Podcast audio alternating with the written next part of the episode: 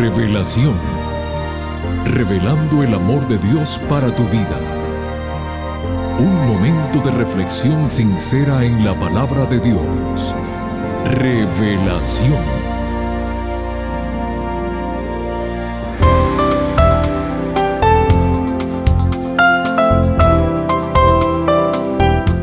Muy bienvenidos queridos amigos del programa Revelación. Nuevamente con ustedes su amigo Noé Álvarez para recibir juntos las bendiciones de nuestro Padre Celestial. Siempre aprovecho este segmento para agradecer vuestra fiel sintonía y una vez más les digo muy bienvenidos. Amigos queridos, nos ha tocado vivir en un mundo donde la presión mercantilista nos hace personas expositoras todos quieren de alguna u otra manera impresionar a los demás.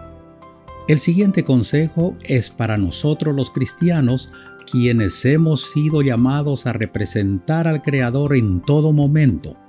Él mismo dice así, Tu mejor vestimenta debe ser una sonrisa.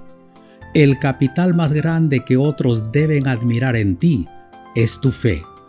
La fuerza más poderosa en tu vida debe ser el amor. El apóstol Pablo aconsejó a los filipenses diciéndoles así, Por lo demás, hermanos, todo lo que es verdadero, todo lo honesto, todo lo justo, todo lo puro, todo lo amable, todo lo que es de buen nombre, si hay alguna virtud, si algo digno de alabanza, en esto pensad. Filipenses 4:8 y ahora mis amigos, con estos pensamientos, dejo el tiempo y los micrófonos al pastor Homero Salazar. El tema que nos trae hoy lleva como título La muerte de Cristo fue necesaria. Por favor, no cambien el dial que regresamos en unos instantes.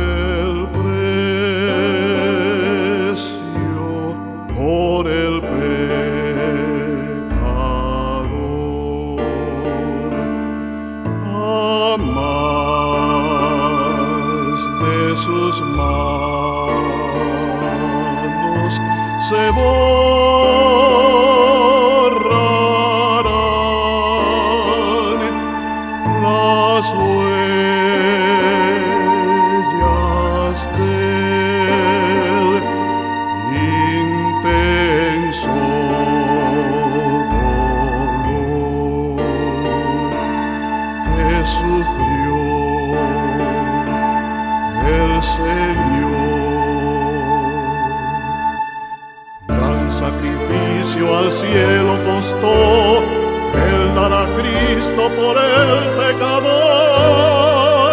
Oh, cuán grande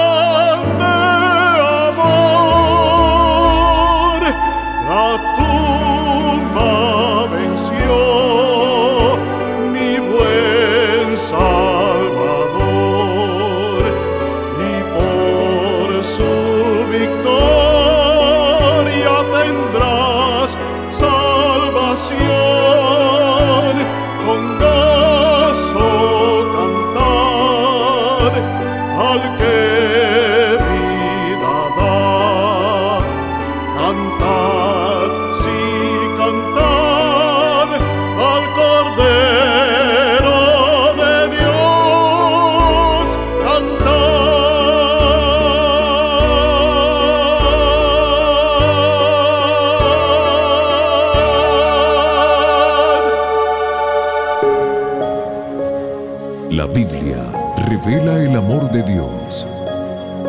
Estudiemos juntos. Hola, hola mi gente linda. Les saluda su pastor Homero Salazar. Una vez más le doy gracias al Señor porque nos permite el gran privilegio de estar juntos para compartir un momento de reflexión en su santa y divina palabra.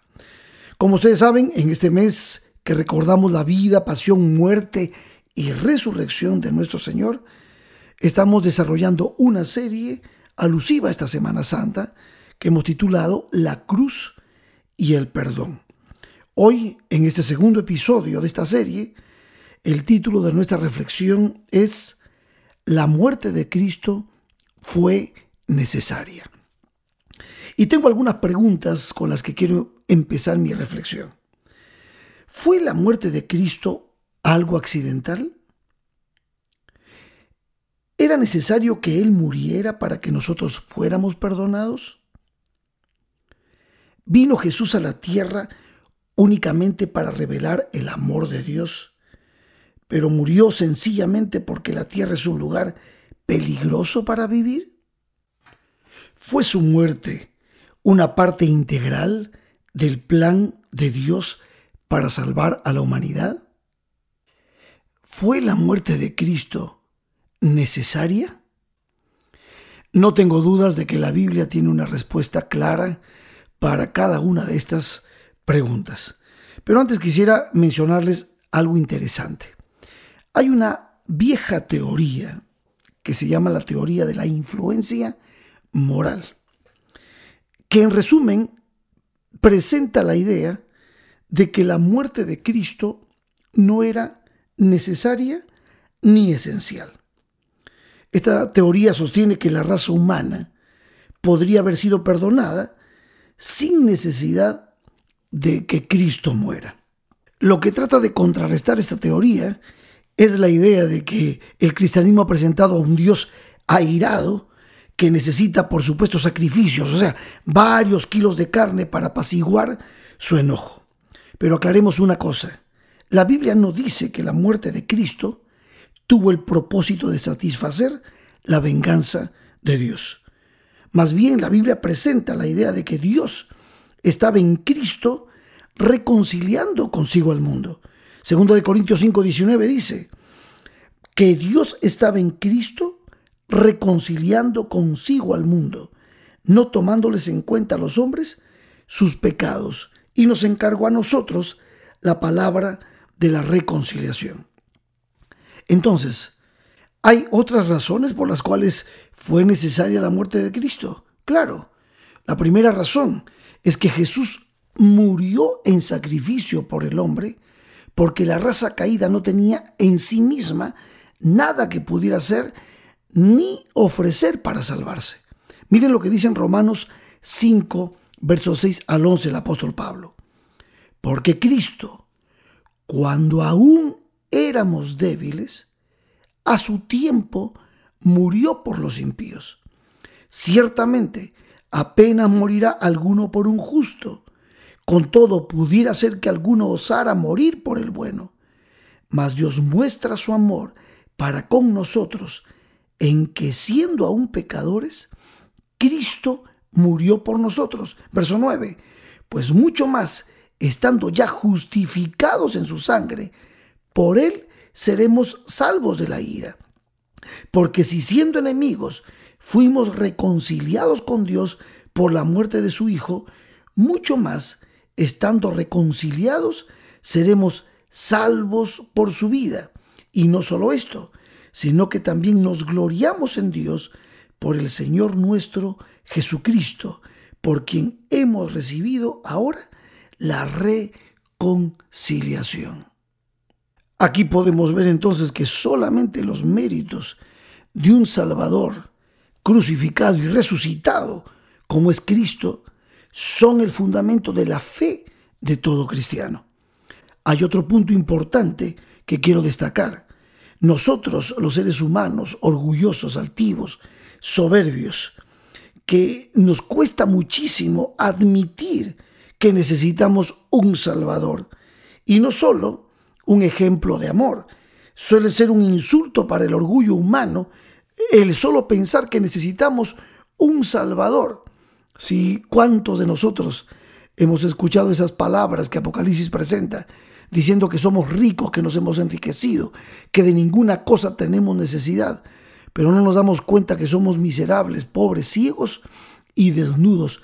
Claro que el ser humano necesita salvación. Nos desligamos de Dios, nos apartamos de Dios voluntariamente. Y la muerte es el resultado de nuestra condición de raza caída y pecaminosa. Entonces Dios nos envía un redentor, nos envía alguien para rescatarnos, para liberarnos, para purificarnos, para cambiar nuestro estado en la medida en que nosotros aceptemos el sacrificio que Él ha hecho por nosotros. Pero el orgullo humano es tal que ustedes recuerdan aquel día de la, de la, crucifixión, Mateo 27, 42, recuerdan cuando ahí estaban reunidos los sacerdotes, los gobernantes alrededor de la cruz, que no estaban dispuestos a aceptar al Cristo crucificado, al contrario, se burlaban de él y decían, si eres el rey de Israel, desciende ahora de la cruz y creeremos en ti. Bueno, es posible que muchos todavía sigan actuando hoy de la misma manera, teniendo el mismo pensamiento, haciendo eco de aquello que los sacerdotes y los soldados decían con respecto a no querer aceptar que a través de la cruz del Calvario hay salvación para el ser humano. Otra razón importante que demuestra que la muerte de Cristo fue necesaria es que Cristo se presenta como nuestro sustituto. Dice Isaías capítulo 53 versos 4 al 6. Ciertamente llevó en nuestras enfermedades y sufrió nuestros dolores. Y nosotros le tuvimos por azotado, por herido de Dios y abatido mas él herido fue por nuestras rebeliones, molido por nuestros pecados. Fíjense, el castigo de nuestra paz fue sobre él, y por su llaga fuimos nosotros curados. Todos nosotros nos descarriamos como ovejas, cada cual se apartó por su camino, mas Jehová cargó en él el pecado de todos nosotros. Clarísimo. Allí está Cristo presentándose como nuestro sustituto. Y esto es una profecía. Mucho antes de que Cristo muriera en la cruz del Calvario, ya Isaías había escrito esto. Romanos 15.3 nos dice, porque primeramente os he enseñado lo que asimismo recibí, que Cristo murió por nuestros pecados conforme a las escrituras, y que fue sepultado y que resucitó al tercer día conforme a las escrituras. Y en Gálatas 3, 13 al 14 dice la palabra de Dios, Cristo nos redimió de la maldición de la ley, hecho por nosotros maldición, porque está escrito, maldito todo aquel que es colgado de un madero, para que en Cristo Jesús la bendición de Abraham alcanzase a los gentiles, a fin de que por la fe recibiésemos la promesa del Espíritu. Otra razón muy importante es también pensar en el sistema de sacrificios. Ustedes saben, todo el sistema de sacrificios desde Adán y Eva a las puertas del Edén hasta el ritual del templo en los días de Jesús. Todo eso se basaba en la comprensión de que para que el hombre pecador pudiera salvarse, un sustituto vendría a tomar su lugar. Por eso en Apocalipsis capítulo 13, verso 8, leemos, el cordero que fue inmolado desde el principio del mundo. O sea, el sacrificio de Cristo Jesús, que fue ilustrado desde aquel primer cordero que tuvo que morir para cubrir con su piel a Adán y Eva. Desde la promesa de Génesis 3.15 en adelante, cómo todo ese sistema de sacrificios hasta el santuario terrenal podían ilustrar, simbolizar la futura muerte expiatoria, sustitutoria, reconciliadora, purificadora, justificadora, la muerte del Cordero de Dios que quitaría el pecado del mundo. Por eso 1 Corintios capítulo 5 verso 7 dice, limpiaos pues de la vieja levadura para que seáis nueva masa, sin levadura como sois, porque nuestra Pascua, que es Cristo, ya fue sacrificada por nosotros. ¡Wow!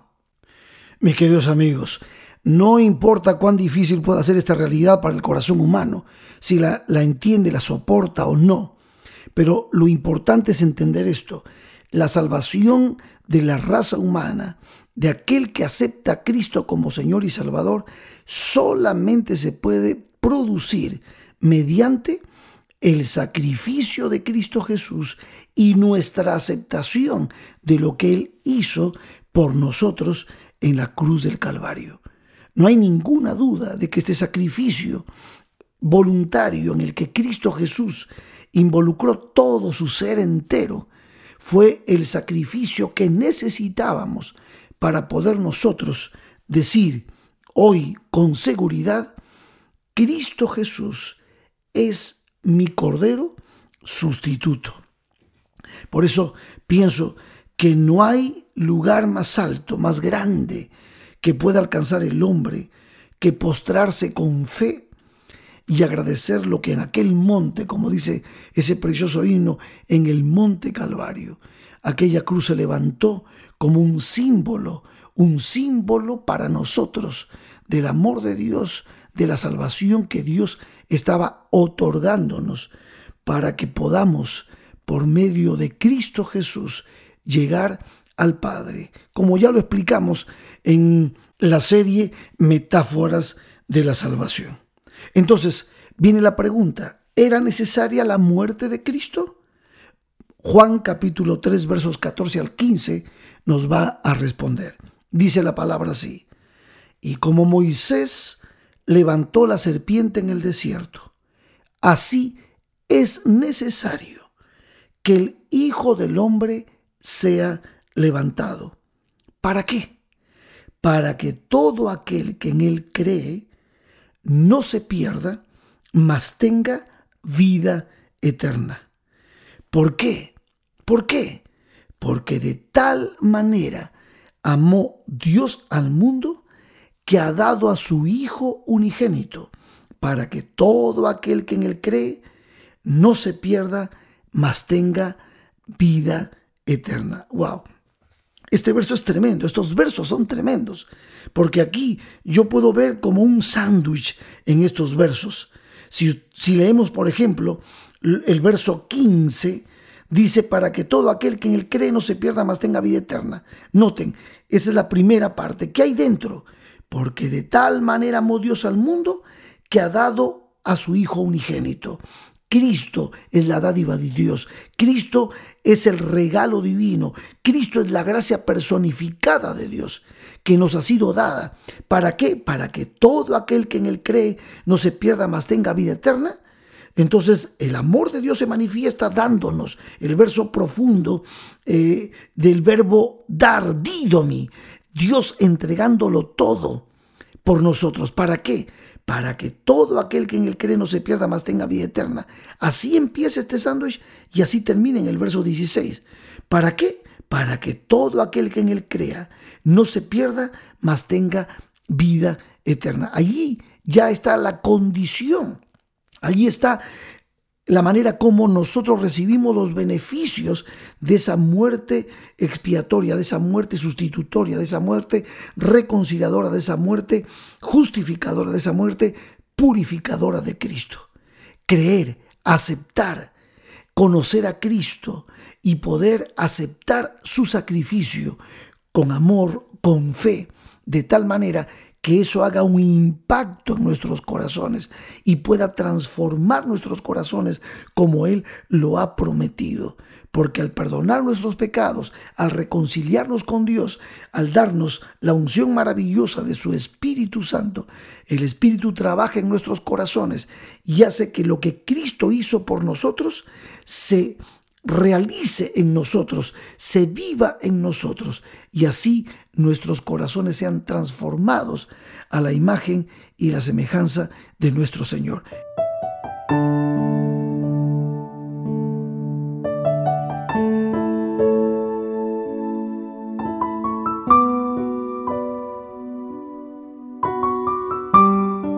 Es la manera como Dios nos ha salvado. Fue necesaria la cruz, fue necesaria. Fue necesaria la muerte de Cristo, fue necesaria. Estaba dentro del plan de salvación, estaba dentro del plan de salvación, hecho antes inclusive de la fundación de este mundo. Quiere decir que Dios tenía ya para nosotros un plan divino, un plan para poder salvar a todo aquel que es de la fe de Jesús. ¿Cuál es la condición? Creer, aceptar, tener fe. Aquí la palabra de Dios nos dice, para que todo aquel que en Él cree no se pierda, mas tenga vida eterna. Gloria a Cristo, gloria a Dios por este maravilloso regalo. La muerte de Cristo fue necesaria para salvarnos a ti y a mí. Que Dios te bendiga.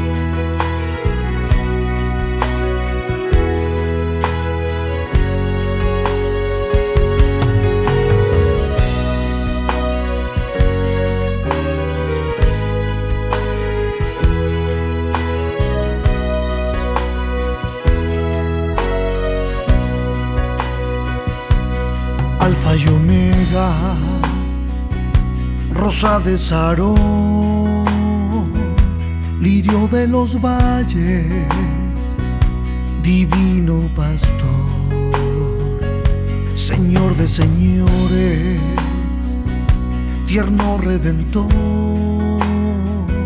sobre todo nombre, nuestro Salvador. Justicia de Dios envuelto en el manto de la humanidad. Murió en una cruz, su vida entregó para perdonar. Es el Hijo de Dios sentado a la diestra de su majestad. Más que vencedor, cordero inmolado por la eternidad lo importante es Jesús, es dueño y Señor. Lo importante es Jesús, nuestro Salvador. Su pueblo proclama. Lo importante es Jesús, Lo importante es Jesús, hay que predicar. Lo importante es Jesús, pronto volverá. Su pueblo proclama.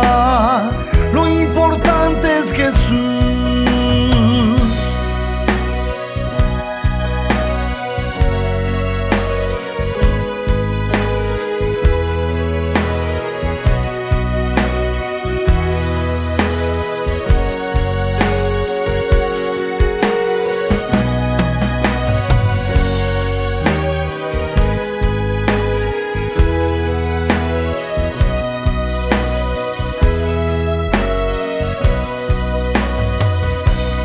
Alfa y Omega, Rosa de Sarón, Lirio de los valles, Divino Pastor, Señor de señores, Tierno Redentor, sobre todo nombre, nuestro Salvador. Justicia de Dios envuelto en el manto de la humanidad. Murió en una cruz, su vida entregó para perdonar. Es el Hijo de Dios sentado a la diestra de su majestad. Más que vencedor, cordero inmolado por la eternidad importante es Jesús, es dueño y Señor, lo importante es Jesús. Siguiendo con la serie El perdón y la cruz, el tema que escucharemos la próxima semana lleva como título El perdón restaura la relación con Dios. Nuevamente el pastor Homero Salazar estará con nosotros. Aquí los esperamos a todos, no falten. Que Dios te bendiga. Te invitamos a conectarte con nosotros en nuestro próximo episodio de Revelación. Este programa llega como cortesía de tus amigos los adventistas del séptimo día